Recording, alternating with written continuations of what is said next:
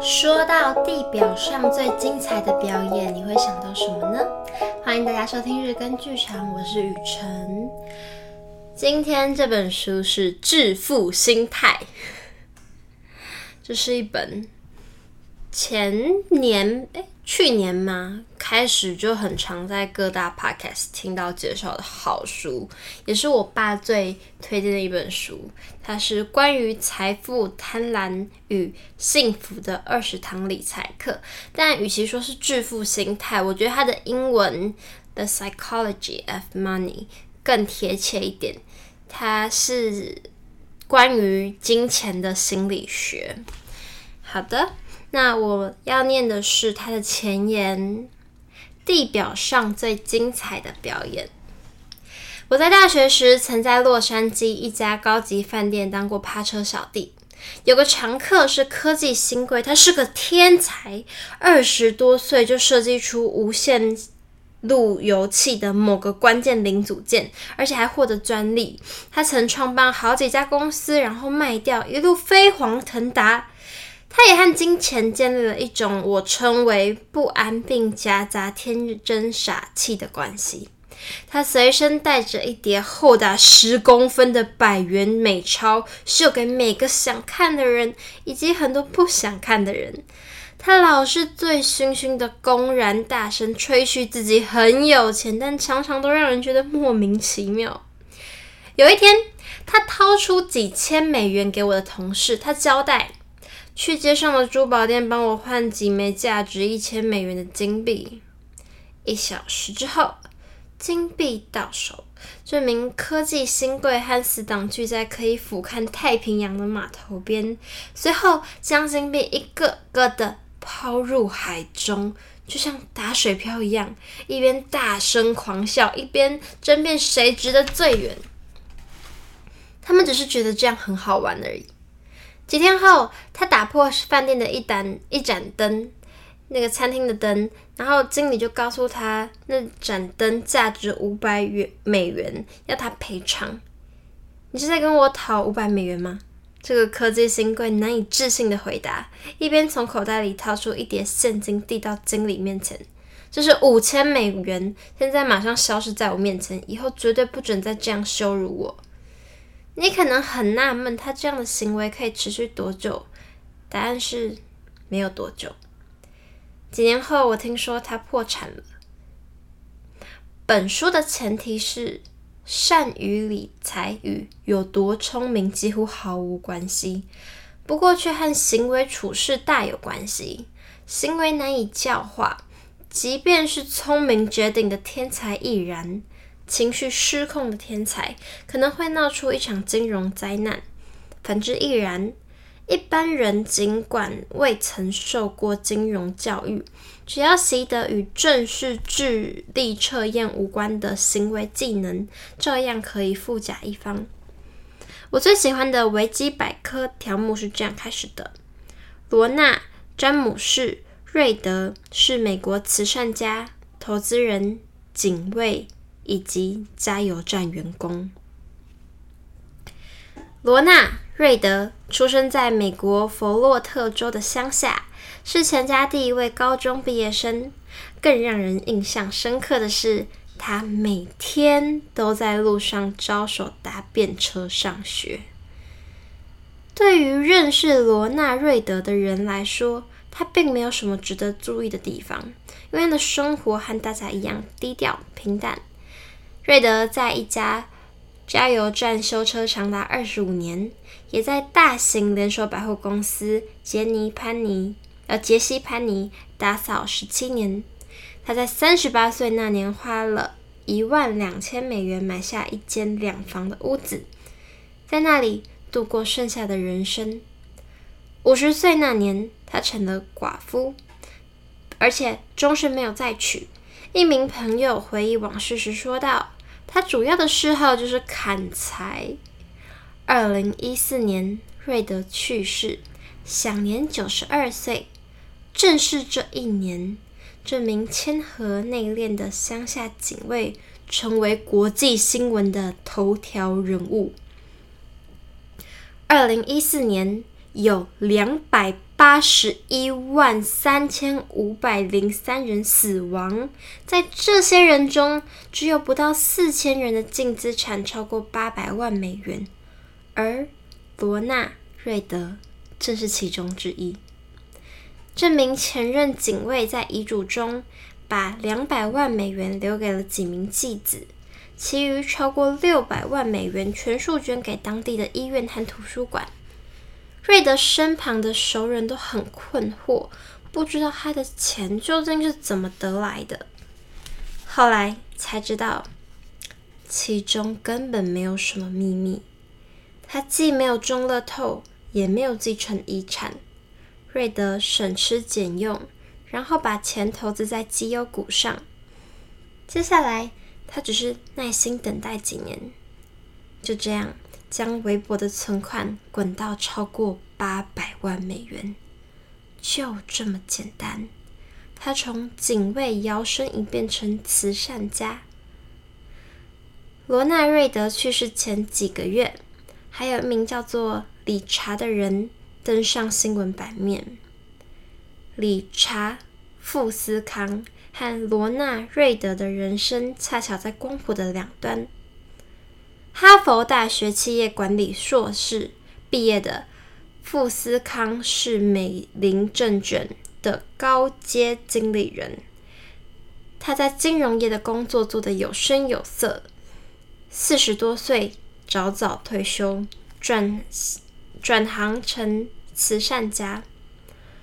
美林前执行长郭明基称许富斯康具备商业手腕、领导技能。稳健的判断力与廉政的品格。财经杂志克莱恩还曾把他选为四十位四十岁以下精英的成功商业人士。但是没过多久，富斯康就跟拿金币打水漂的科技新贵一样身败名裂。二零零零年代中期。富斯康借了很多钱来扩建位于康乃狄克州小镇洛林威治市超过五百平的豪宅。这幢豪宅里有十一套卫浴设备、两座电梯、两座泳池、七间清库车库、七间车库，每个月光是维护费用就超过了九万美元。没过多久。二零零八年金融危机爆发，这场危机几乎掏空美国人的荷包，显然也把富士康的荷包炸到一块也不剩。高额的债务与低流动性的资产让他破产。二零零八年时，据称他对破产法官说：“我现在没有任何收入。”他在佛罗里达州棕榈滩的豪宅先被法拍，二零一四年轮到格林威治的豪宅被法拍。在罗纳瑞德把财产留给慈善机构的前五个月，理查富斯康的豪宅被法拍成功，价格比保险公司预估金额的七五折还低。成为豪宅嘉宾的客人都念念不忘透明地板下方那一眼望穿的室内游泳池，在里面用餐跳舞无比刺激。罗纳瑞德有的是耐心，理查富斯康有的是贪心，这一点正是让两个教育程度与经历天差地别的人财富拉近的关键。这里提供的教训不是说我们要多学罗纳，少学理查，虽然这样的忠告也不差。这两起故事的玩味之处在于，他们的理财方法都很独特。在其他产业，一个人要是没有大专学历，没有受过训练，没有专业背景，没有正式经验，也没有人脉关系。有可能会远远赢过另一个拥有最好教育、最好培训和最广泛人脉关系的人吗？我一个例子也想不出来。我无法想象罗纳瑞德执行的心脏移植手术会比哈佛训练的外科医师还要来得好，或是设计的摩天大楼会比受过最精良训练的建筑师还要出色，更别提想象着一个警卫能比世界顶尖的核子工程师表现更好的故事。但这些故事确实会发生在投资界。事实上，罗纳瑞德与理查富斯康在同个时空存在有两个解释：第一，财务结果取决于运气，不受才智与个人努力影响。这句话某个程度来说没有错，而且。本书稍后也会详加阐述，但是第二点，括号，而且我认为更普遍的情况是，财务成功不是硬科学，而是软实力。你的言行举止比专业学识更重要。我称这种软实力为致富心态。本书的目的就是要用一篇篇简短的故事来说服你相信软实力比金钱的技术层面更重要。我会以一种帮助所有人挂号，从瑞德到富斯康，以及背景介于这两者中间的每个人，做出更妥善财务决策的方式来达到这个目的。我渐渐明白。这套软实力严重遭到低估。财务金融通常会一面倒的教导以数学为主的技能。你在这里把数据资料输入公式，他就会告诉你该怎么做，然后他就会假设你真的会这么做。在个人理财领域，这一点完全正确，因为他会告诉你要准备六个月的应急准备金，而且每个月要存十趴的薪水。在投资的领域，这点也没有错，因为我们会知道利率预和预估的价值之间有确切的历史关联。在财务管理领域，这点也没有错，因为财务长可以精准衡量资金成本。这些事情没有好坏，只不过知道该怎么做，不代表你知道，当你试着这样做时，脑子里正在思考什么事。无论你是否感兴趣，有两个主题会影响每一个人，那就是健康与金钱。随着世界人口的预期寿命一再提高，医疗保健产业成为现代科学的一大胜利。科学界里的许多发现都已经把医师看待人体运作的旧观念给淘汰，几乎可以这样说，每个人都因此变得更健康。不过，涵盖投资、个人理财与商业规划的金融产业，却诉说的另外一个故事。近二十年来，财务金融产业网罗顶尖大学的天才头脑，财务金融学程学啊，财务金融工程学是美国普林斯顿大学工程学位最受欢迎的专业学科。但有任何证据显示我们培养出更出色的投资人吗？我一个也没看到。更多年来。我们共同借由反复试验法来学会成为更好的农夫、熟练的水电工和先进的化学家。但反复试验法是否教会我们更精明的规划个人财务？我们真的变得更不会债台高筑吗？更有可能未雨绸缪的多存点钱吗？开始及早准备退休生活了吗？采取实实事求是的眼光看待金钱，有助于提升我们的幸福感吗？我看不到任何令人幸福的证据。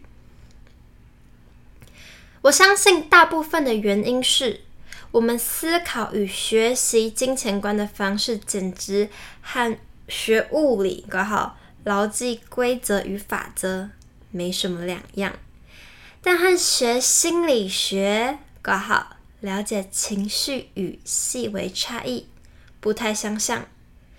对我来说，这一点不仅相当重要，也十分有意思。金钱无处不在，它不仅影响我们每个人，也把我们多数人搞得一头雾水。每个人看待的方式各有不同，它在许多方面提供我们人生宝贵的教训，好比风险、自信和幸福。鲜少事物能比金钱提供更强力的放大镜，协助解释为何每个人各有各的言行举止。它可以说是地表上最精彩的表演。我对致富心态的赞赏，是在针对这个主题写作的十几年间渐渐形塑而成。二零零八年初，我开始撰写理财文章。当时金融危机与八十年来最严重的衰退退才刚开始。如果想要解析这场风暴的始末，就得先厘清究竟发生什么事。但金融危机爆发后，我学到的第一件就是，没有人可以精确解释到底出了什么事，或是为何会出事，更别提应该要采取什么应变措施。每当有人提出言之凿凿的解释，就会有另外一个人提出同样让人信信服的反驳说法。工程师可以判定桥梁坍塌的原因。因为大家已经建立了共识，要是针对某个区域施加一定程度的外力，那个区域就会应声而倒。物理学没有任何争议，争议，因为它事事讲求法则。但是财务金融恰好相反，人的言行举止才是指导原则。我可能认为自己的行事作风合情合理，不过在你看来却非常疯狂。我越深入研究，写下更多探讨金融危机的文章，就越明白你其实可以透过心理学与历史的视角来更充分理解这件事，而并非从金融的视角出发。你若想探究人们为何债台高筑，其实无需研究利率，只需研究贪婪、不安与乐观主义的历史。你若想理解投资人为何选在空头市场的谷底出清持股，其实无需研究预期未来报酬的数学算式。只要检视你的家人过得有多痛苦，并怀疑自己的投资是否正危及他们的未来。我很爱法国思想家伏尔泰的观察：历史永远不会重演，但人总是如此。这句话非常适合说明我们的理财行为。二零零一呃，二零一八年，我发表了一篇文章。概述我见过人们处理金钱时会严重受到哪二十个最重要的缺陷、偏见和不良行为。那篇文章的标题是《金钱心理学》（The Psychology of Money），有超过一百万人阅读。这本书是对这个主题更详细的探究。文章中的某些简短段落也原封不动的出现在本书中。你手上这本书共有二十章，每一章都详述我认为致富心态中最重要，而且经常是违反直觉的特征。这些章节虽然围绕的一个共同的主题渐次展开，但其实各自独立，可以单独阅读。这本书的内容不多，欢迎展阅。多数读者并不会把书从头看到尾，因为大多数单一的主题根本不需要花三百页解释。我宁可标示出二十个简明的重点，让你全部读完，也不要长篇大论，让你放弃阅读。那我们就开始吧。好，他准备要开始了，但是我们结束了。前几天有朋友跟我约出去喝酒，然后谈论了他最近在生活中的不顺啊，然后一些天真可爱的想法。我可以理解，在身为全职白领或者是粉领工作者，觉得。看不到出路，很想要当大老板，过上好生活的心态。但是先读读书吧，孩子。哎呦，我觉得不只是想要成为有钱的人的人，需要先搞清楚这件事情是怎么运作的。我们的听众里面有很多是对从事艺文产业有兴趣的听众。我们想要做创作，一定要先把自己照顾好。最基本的就是财富的平衡。这本书绝对绝对可以帮助你找到一个舒服生活，能够养活自己，踏踏实实的寻梦的一条路。放心，我绝对不会只有讲完前言，然后就不讲后面在讲什么。我们下一集会稍微再念一小段后面的篇章，但我觉得他的前言真讲蛮好的，所以今天分享给大家。所以这应该也不算跳出我们节目主题啦，因为艺术家真的需要搞懂金钱在这个世界是怎么运作的，你才能够在这个世界。运作下去，因为我们都是这个大社会的一份子嘛。你没有要去隐居山林。好的，那假设你也喜欢致富心态的话，欢迎把这一集分享给你的朋友们。好，那最后呢，要跟大家分享的一个句子是，他在这个刚刚前言前面的一个句子，它是夏洛克。福尔摩斯的名句：“这个世界充满各式各样再明显不过的事物，却没有人用心观察。”明天我就会告诉大家为什么选这句话作为结语。谢谢你们的收听，拜拜。